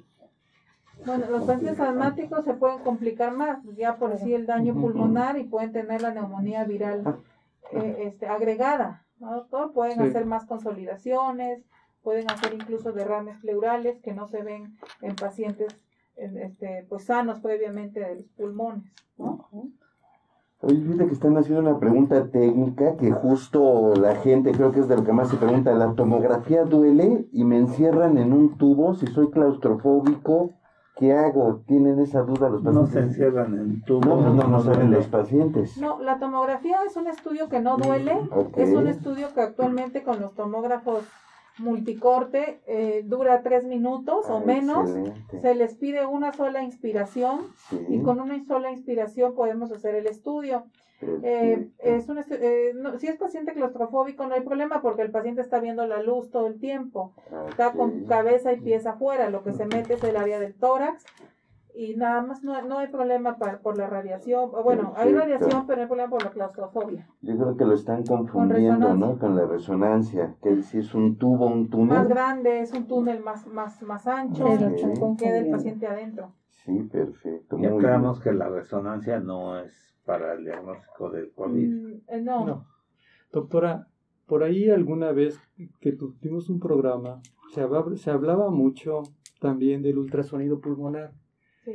¿Qué valor puede tener en este caso un Sí lo estamos eh, realizando, doctor. En algunos países de Latinoamérica están realizando eh, el ultrasonido pulmonar. La verdad tiene poca sensibilidad. Se están reportando ba- bandas pleurales, imágenes ecogénicas que proyectan sombra sónica. Lo están iniciando. Aquí en México no, no, lo, no, no está pedido. Yo en lo personal no lo he realizado. Prefiero la tomografía. Es, es más confiable. ¿no? Base. Ba- Es base, sí. A menos que sea de aspecto de investigación. La mesa de investigación lo están usando por el bajo costo, lo están usando también porque muchos pacientes piden los estudios a domicilio. Nosotros estamos haciendo estudios a domicilio, placa de tórax, estudios de sangre, y pues por eso están usando la- el ultrasonido en otros países. Sí, porque no hay radiación también para las, por ejemplo, ¿no? Tanto paciente que no puede recibir radiación por algún O sea, motivo. Sobre todo la, la condición económica a, a corto, mediano, largo plazo Exacto. en, estado, en etapa de investigación que nos pueda Que nos favorecer pueda favorecer. la imagen, ¿no? Exacto. que sea compatible con el cuadro, que todavía está en, en veremos. Está en veremos, está en Ok. estudio. Dice Lucía Alejandra es que si estos estudios es posible que los hagan en el Seguro Social, claro que es posible. Sí, obviamente que sí los hacen. Y saludan a la doctora Maru y la llenan de bendiciones. Ah, gracias. Dios con ustedes. Y Kilri, saludos a todos, a, a todos los miembros del panel y también a la doctora. Es de Mayoli. Ya no hay preguntas. Ah, Están saludando de Mayoli. Kilri, a Gil- Ricardo Gil de Mayen, Laboratorios Mayen, bien. Hola, que también lo tenemos aquí y va a estar con nosotros próximamente. Que repita los datos otra vez la doctora, por favor. Sí, el laboratorio clínico se llama Centro Radiológico y Análisis Clínicos y MEDI. Se localiza en la calle de Acapulco, número 35, primer piso, en la colonia Roma Norte, delegación Cuauhtémoc, a dos calles del metro Chapultepec o a calle y media. Teléfono 55 55 53 72 16. Perfecto, muy bien. Aquí están los datos. Ah, bueno, ya los pusiste. Si es que querían tus datos para ponerlos en la Ah, pantalla. bueno. Entonces ya, sí, sí, sí, porque está muy interesada la gente en Aquí acudir. había una persona que se había sentido timada, que le habían hecho estudios Este, específicos que se los vol- volvió a hacer a corroborar y no había nada. Eso, Entonces, eso es- depende de la carga viral del PCR. También depende la toma, también es muy importante la toma, ¿no? El, el adecua- no es nada más una toma superficial, es un adecuado raspado nasal y faringio y sobre todo la carga viral al momento del estudio. Depende mucho. Tiene que ser mucho la técnica. Y la técnica. Sí, son, es Y la contaminación Y de la la- de la contaminación muestra. de la muestra, si se lleva a otro lado, si se queda ahí. ¿no? Ok. La próxima. Que mejor no menciones. Radiología, y después qué? Preguntas, doctores. Sí, no puede ser el tema.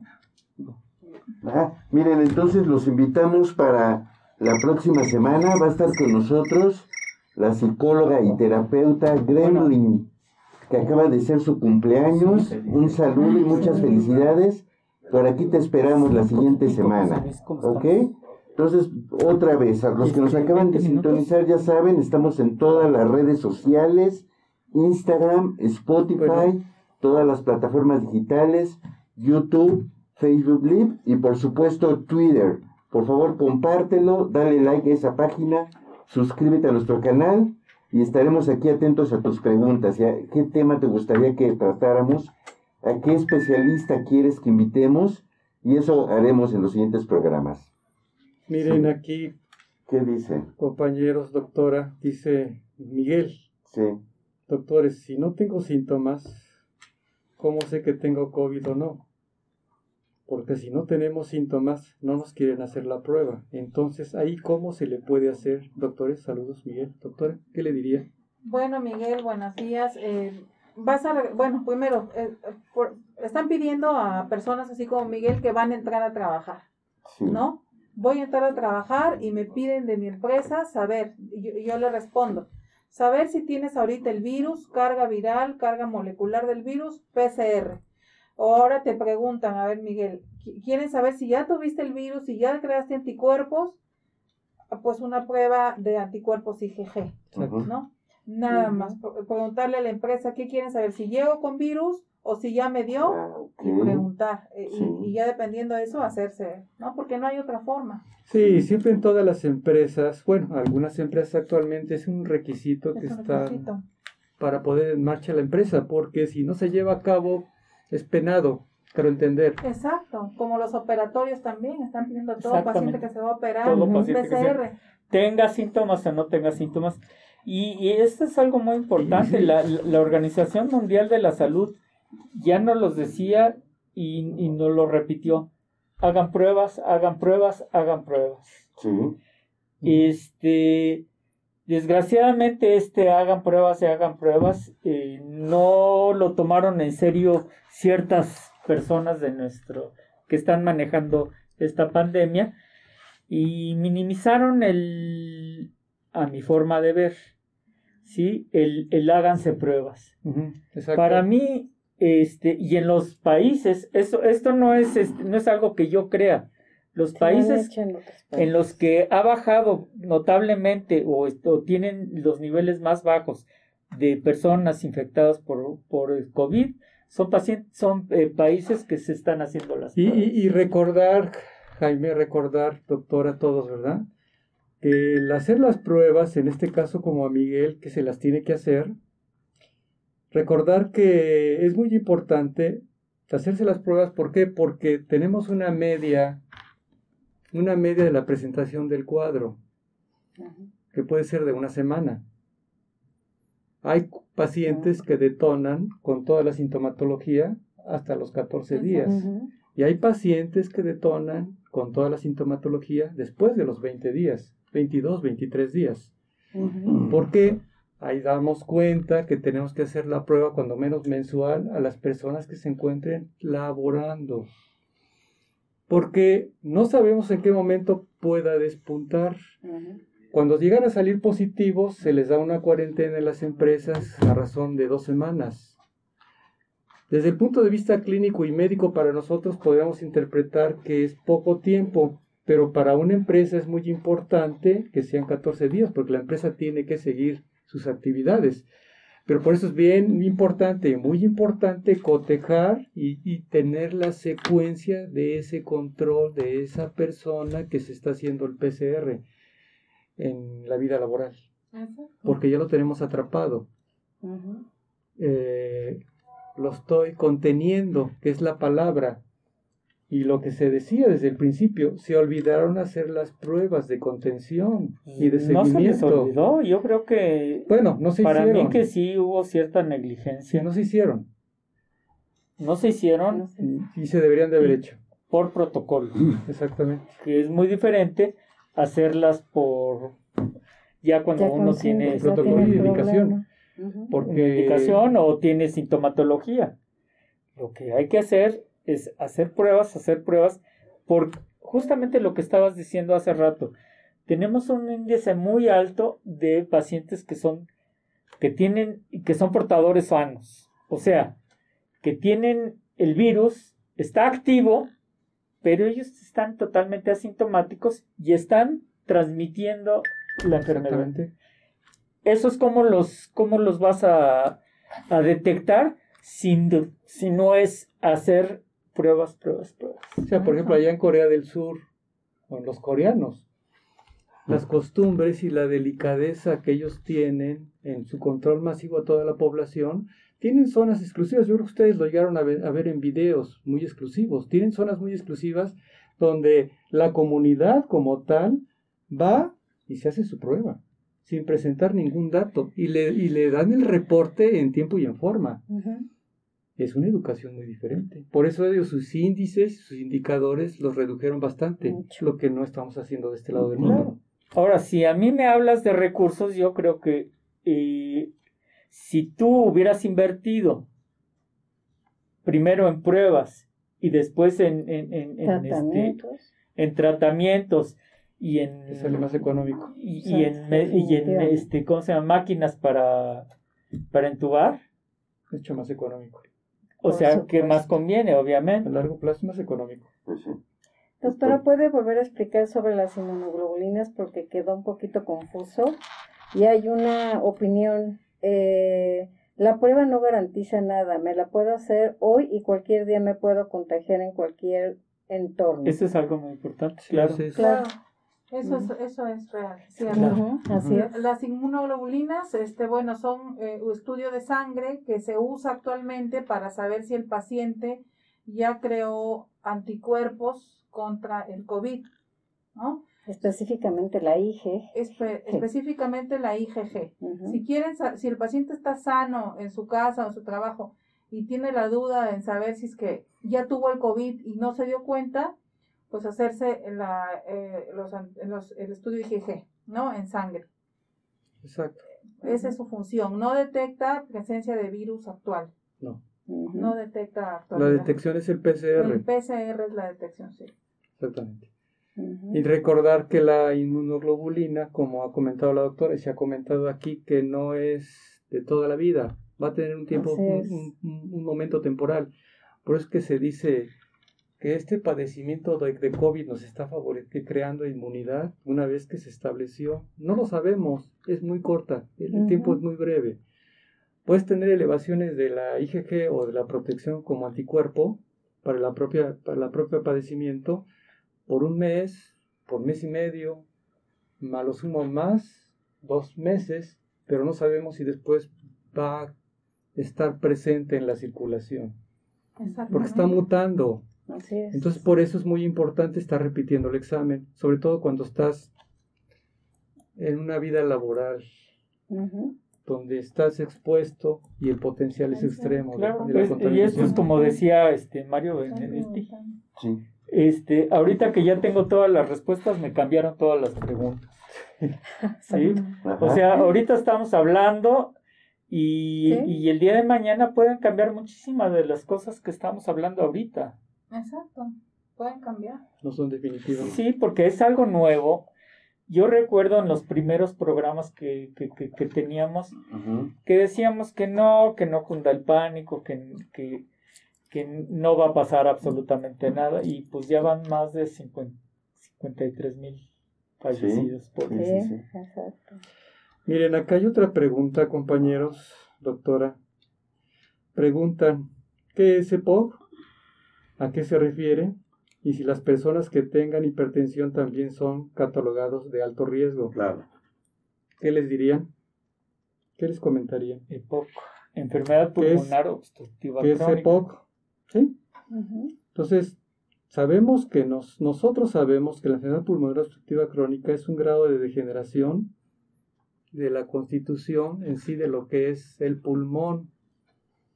Va disminuyendo su capacidad de aireación o de soporte respiratorio, porque este, la EPOC está asociada generalmente a lo que se llamaba la, la biomasa. ¿Y qué es la biomasa? Todo aquello que está en contacto con eh, humo de leña, humo de carbón, eso se llama biomasa. Biomasa. Y ti también va acompañado generalmente a la época de aquella persona que ha estado en contacto con el tabaco. Puede ser fumador pasivo o fumador activo. ¿A qué le llamamos un fumador pasivo? Aquel que está en contacto con personajes que están fumando a su alrededor.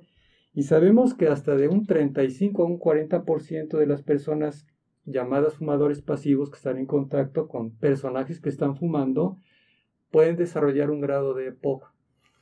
¿Qué significa? Una remodelación, una obstrucción del todo del tracto bronquial que se va engrosando y va obstruyendo la vía.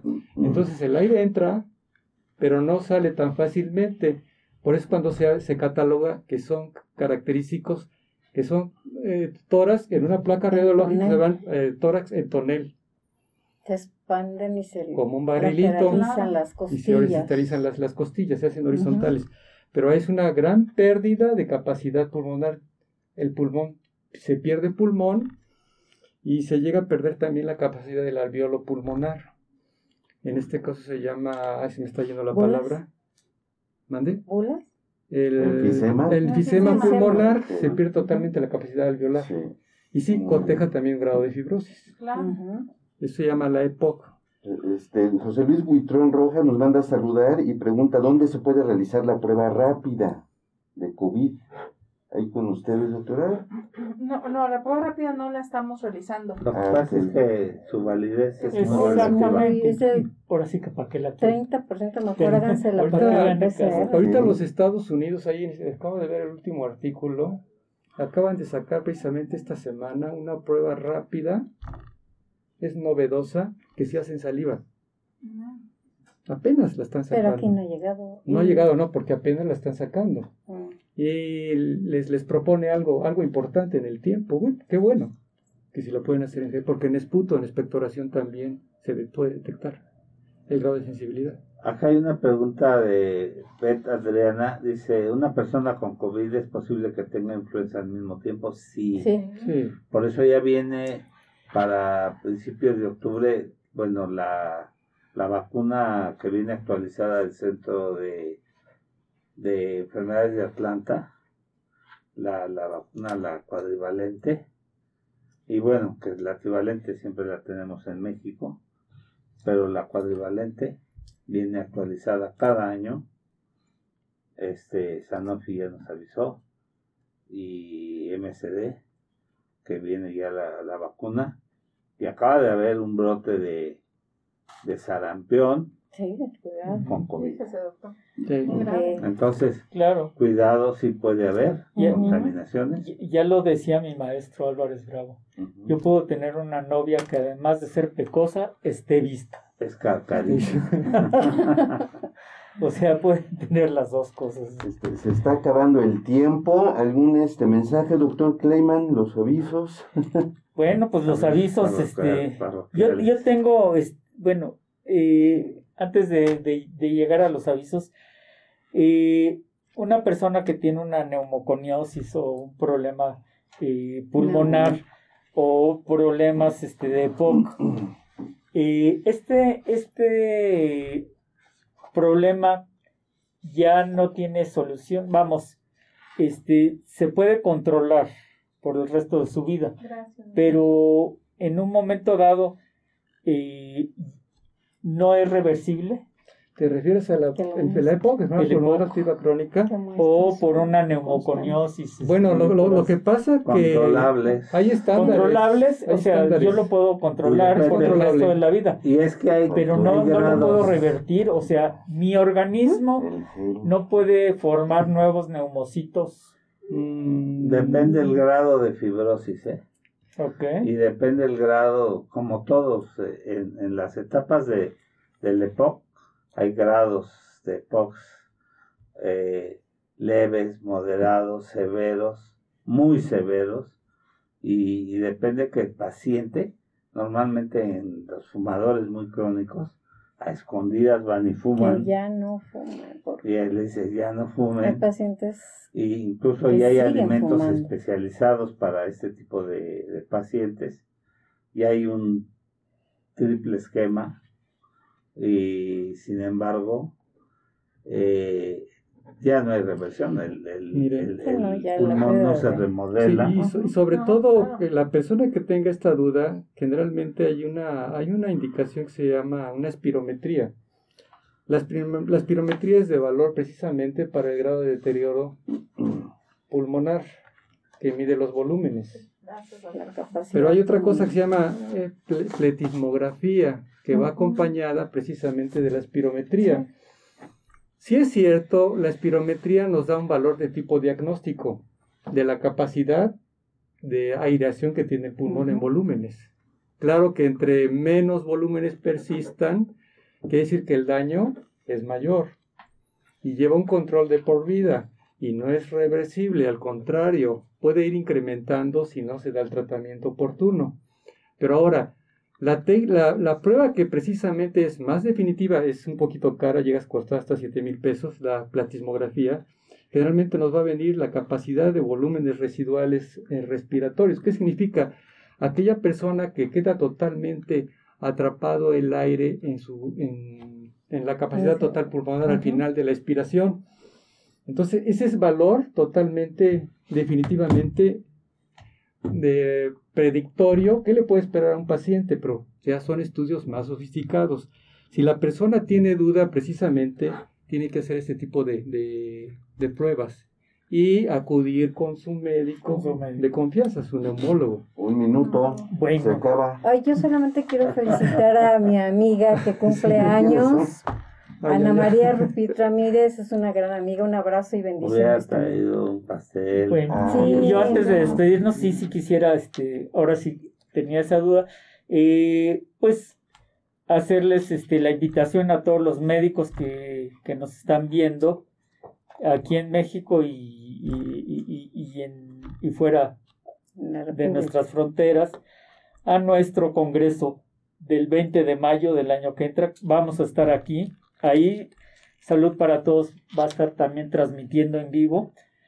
Y este y el mes que entra vamos a tener el, el curso de nuestro vicepresidente, así se va a llamar, y así lo tenemos estipulado, el curso del vicepresidente, que este, nuestro presidente es sexólogo, entonces va a hablar de sexualidad femenina. Ya lo también lo tendremos invitado por aquí. Pero no es John Biden.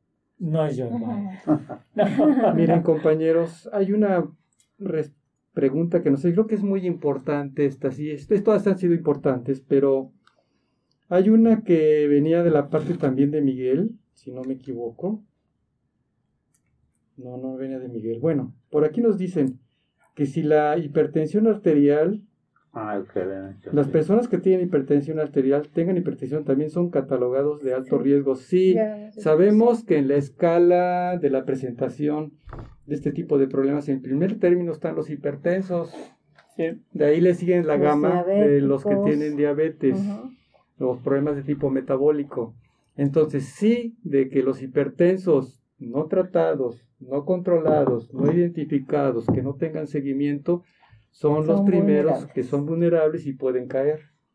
¿Por qué? Porque los mismos receptores que se están trabajando en la hipertensión arterial son los mismos receptores que al entrar este germen los toma, sobre todo cuando son hipertensos. Así es. Pero sí, son los primeros en la línea, en la batalla. Está preguntando que un marido que su esposa es diabética y que no quiere ir a consulta porque le da mucho miedo ir al consultorio.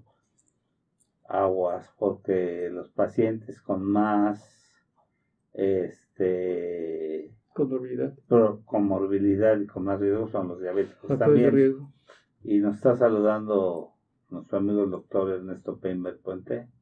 Saludos, Saludos. Saludos, maestro. Gracias, gracias. Y También el este, doctor Rafael Baquedano nos está eh, saludando desde Mérida.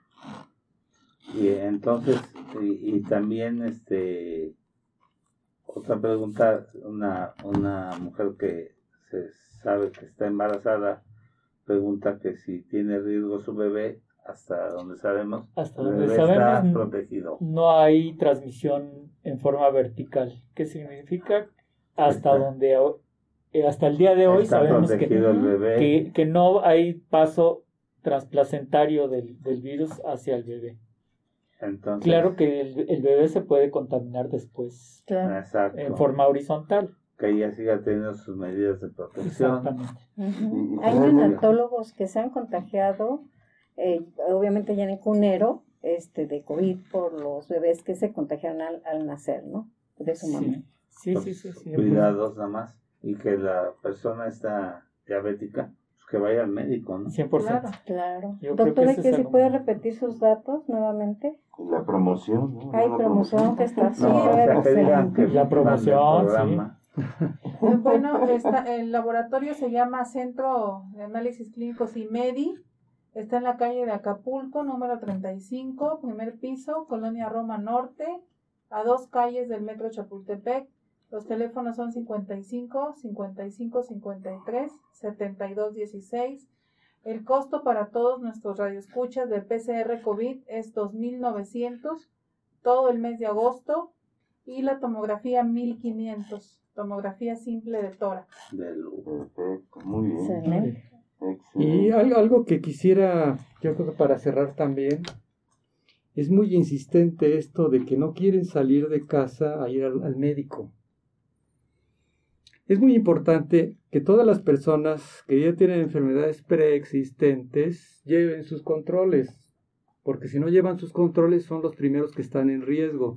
Sí deben de salir de casa con su médico de más confianza Con y llevar el control Con pero con, todos, con todos los controles así y las protecciones.